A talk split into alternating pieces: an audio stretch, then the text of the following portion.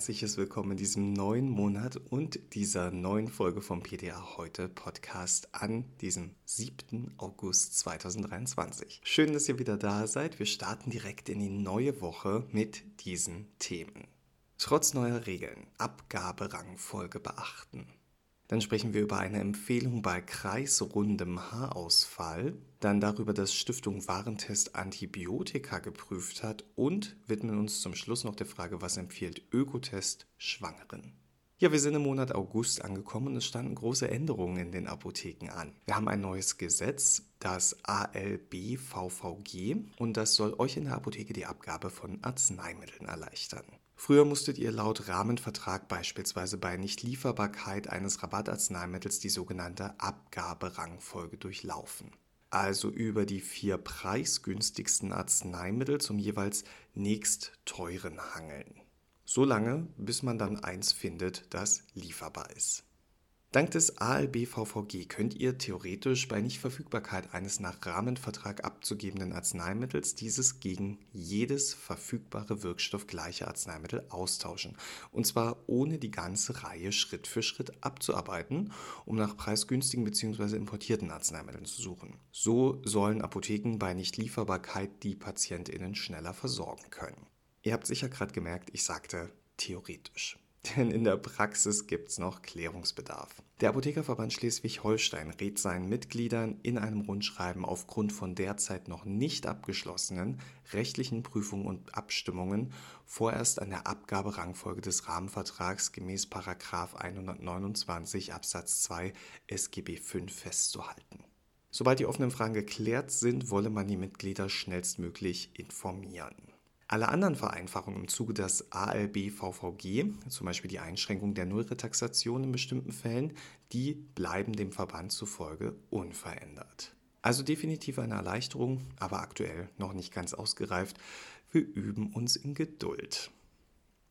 Ein bisschen Geduld brauchen wir auch noch bei der Zulassung von Ridlecetinib bei Alopecia areata, also dem kreisrunden Haarausfall. Das ist eine Autoimmunerkrankung, bei der die eigenen Haarfollikel angegriffen werden, was in der Folge dann zu Haarverlust führt. Bei dieser Erkrankung ist eine Spontanremission möglich, daher ist es eine Option abzuwarten und keine medikamentöse Therapie zu beginnen. Es klappt leider nicht bei jedem, daher muss auch medikamentös behandelt werden. Zum Einsatz kommen Corticosteroide oder eine Phototherapie. Bei schweren Formen des Haarausfalls sind diese Therapieoptionen meist nur begrenzt wirksam. In solchen schweren Fällen können Januskinase-Inhibitoren eingesetzt werden. Für die Behandlung schwerer Formen ist bei Erwachsenen der Inhibitor der Januskinasen 1 und 2 mit dem Namen Baricitinib bereits zugelassen. Das ist das Fertigarzneimittel Olumiant. Ein weiterer Januskinase-Inhibitor wurde nun durch den Ausschuss für Humanarzneimittel der Europäischen Arzneimittelagentur der Europäischen Kommission zur Zulassung empfohlen. Neben der Januskinase 3 hemmt Rilecitinib auch Tyrosinkinasen der TC-Familie selektiv und irreversibel. All diese Kinasen spielen eine Rolle im zum Haarausfall führenden Entzündungsgeschehen. Zur Anwendung kommen soll Rilecitinib künftig in Form von 50 Milligramm Hartkapseln bei Erwachsenen mit schwerer Alopecia areata. Weiterhin umfasst die Zulassungsempfehlung Jugendliche ab 12 Jahren mit schwerer Alopecia areata.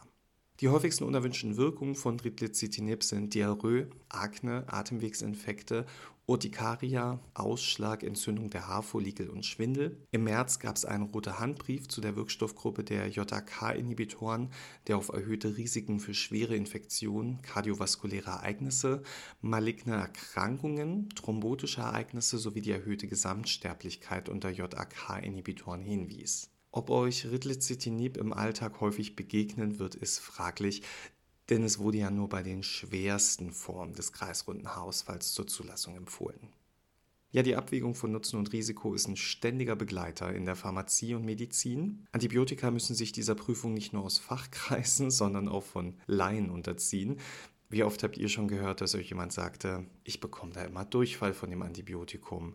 Ohne Antibiotikum wäre ich viel schneller gesund geworden oder bei meiner Erkältung muss mir der Arzt doch ein Antibiotikum geben.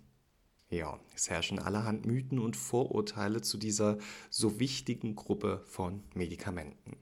Ein bisschen aufklären könnte der Bericht von Stiftung Warentest. Der beginnt schon mal mit der sehr wichtigen Information, dass Antibiotika lediglich bei bakteriellen Infektionen helfen.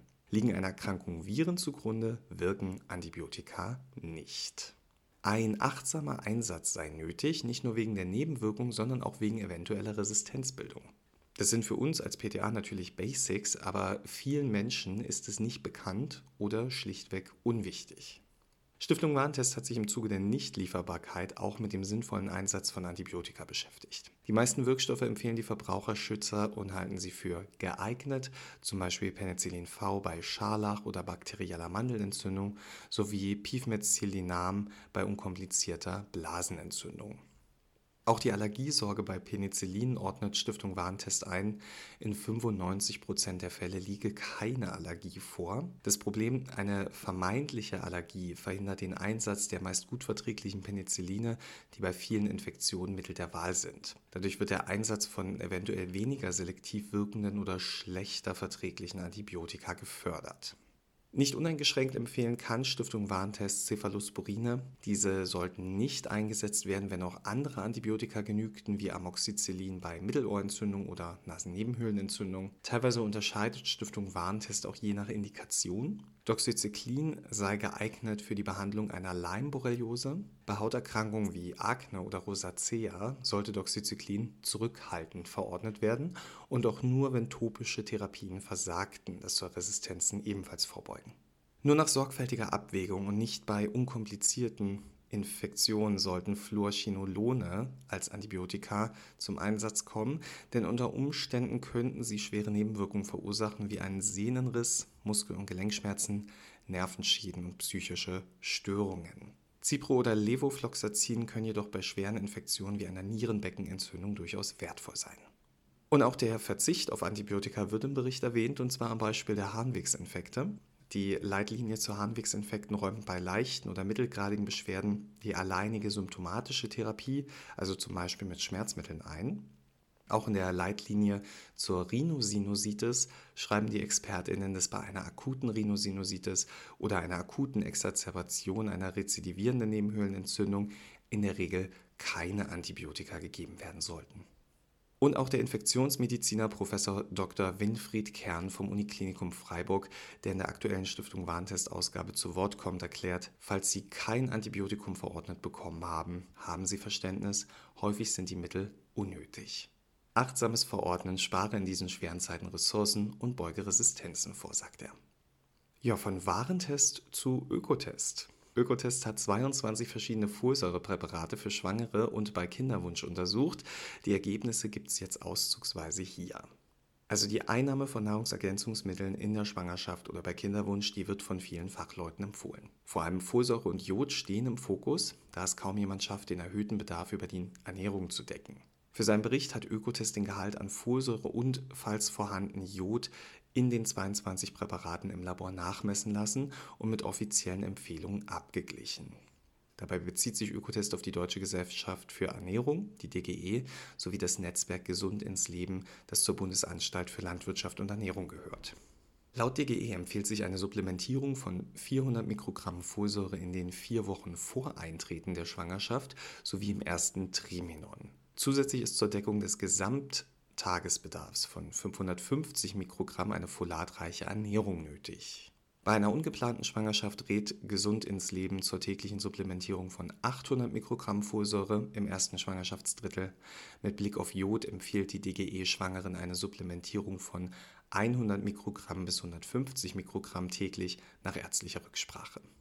Auf dieser Grundlage gab es von Ökotest eine Note Abzug für Produkte, die andere Folsäuregehalte als 400 oder 800 Mikrogramm oder aber höhere Jodgehalte als 100 oder 150 Mikrogramm aufwiesen. In der Kritik standen jedoch Präparate, die umstrittene Inhaltsstoffe wie Titandioxid oder Carboxymethylcellulose enthielten. Letzteres finden wir übrigens im Femibion 1 und 2 und im Doppelherzsystem Schwangere plus Mütter. In Elevit 1 steckt sogar beides. Dafür gab es dann schlechte Bewertungen. Hauptkritikpunkt war im Test der Zusatz von weiteren Vitaminen, Mineralstoffen oder Spurenelementen, die Schwangeren nicht standardmäßig für die Supplementierung empfohlen werden. 21 der 22 getesteten Präparate enthielten solche Zusätze. Bei 12 Präparaten wurde hierbei die vom Bundesinstitut für Risikobewertung festgelegten Höchstmengen überschritten, was zu dem Ökotesturteil ungenügend führte. So gab es beispielsweise einige Präparate, auch aus der Apotheke, die die empfohlenen Mengen des BFR für Eisen und Vitamin A überschritten. Ein Mangel mit diesen Stoffen während der Schwangerschaft ist natürlich potenziell gefährlich für das Kind, aber auch zu große Mengen sind mit Risiken verbunden. Eine Supplementierung ist daher nicht routinemäßig ratsam, sondern nur bei festgestelltem Mangel. Eine gute Nachricht habe ich noch. Kaum etwas zu bemängeln hatte Ökotest bei den vier getesteten Produkten der Folio-Reihe sowie bei Mensana Multi für Schwangere plus DHA, die jeweils die Bewertung gut erhielten. Den vollständigen Testbericht findet ihr auf der Ökotest-Website. Die Mikronährstoffprodukte von Folio werden übrigens umbenannt und bekommen eine neue PZN. Neu hinzu kommt dann auch das Produkt Folio Fertile Woman. Außerdem soll ein neues Outfit für eine leichtere Orientierung sorgen. Also falls die jetzt mal anders aussehen bei euch, nicht wundern. Ja, die neue Podcast-Folge, die gibt es erst nächsten Montag wieder. Wir sind für diese Woche schon am Ende. Danke, dass ihr wieder dabei wart. Ich wünsche euch jetzt eine ganz zauberhafte Woche und hoffe, dass euch einige dieser Infos heute im Arbeitsalltag weiterhelfen. Nächste Woche gibt es dann hier an dieser Stelle eine neue Folge. Ich werde auf jeden Fall da sein. Ich hoffe, meine Stimme ist auch wieder in Ordnung bis dahin. Also bis dahin, gehabt euch wohl.